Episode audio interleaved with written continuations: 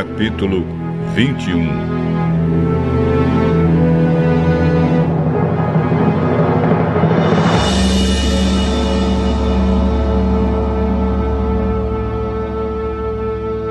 Então, em resposta, Jó disse: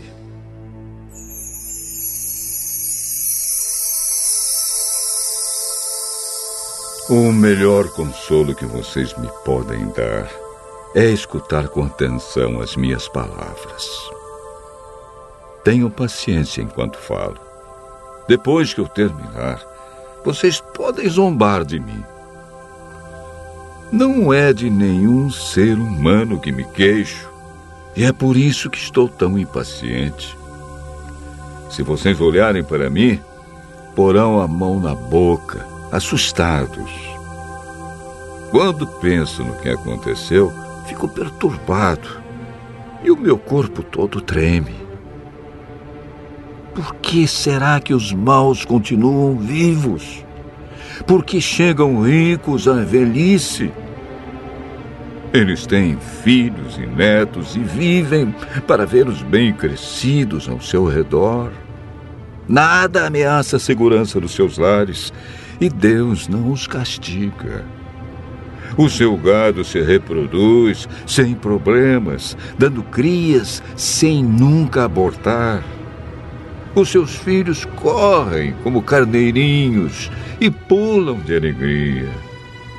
Eles cantam e se divertem ao som de pandeiros, liras e flautas.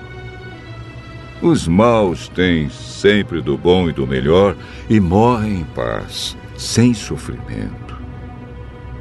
No entanto, a Deus eles dizem: Deixa-nos em paz. Não queremos saber das tuas leis. Quem é o Deus Todo-Poderoso para que o adoremos? Que adianta fazer orações a Ele? Os maus dizem que progridem pelos seus próprios esforços, mas eu não aceito o seu modo de pensar. Quando foi que se apagou a luz dos perversos? Quantas vezes algum deles caiu na desgraça? Será que Deus alguma vez ficou irado com eles e os fez sofrer? Quando foi que ele os espalhou como a palha ou como a poeira que é levada pela ventania? Vocês dizem que Deus castiga o filho pelos pecados do pai.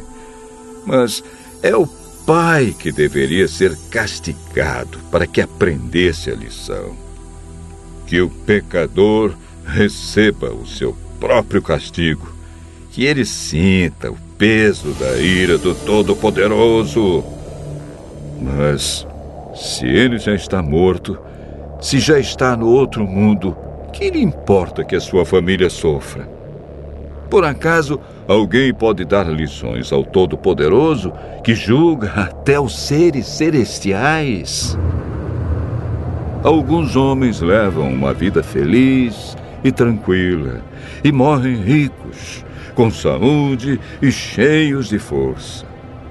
Outros, ao contrário, nunca provaram um momento de felicidade e morrem com o coração cheio de amargura. Mas uns e outros acabam morrendo, são sepultados e ficam cobertos de vermes. Eu conheço os pensamentos de vocês e sei que pensam mal de mim. Vocês perguntam: onde está agora a casa daquele grande homem que vivia uma vida de pecado? Será que vocês não têm conversado com pessoas que viajam? Vocês não têm ouvido as suas histórias? Essas pessoas dizem que quando Deus fica irado e castiga, o homem mau sempre escapa. Ninguém o acusa das maldades que comete. Ninguém o faz pagar pelos seus atos. Ele é levado para o cemitério e posto numa sepultura bem guardada. Milhares de pessoas acompanham o corpo e até a terra que o cobre é leve. Meus amigos, As suas consolações são vazias. Tudo o que vocês dizem é mentira.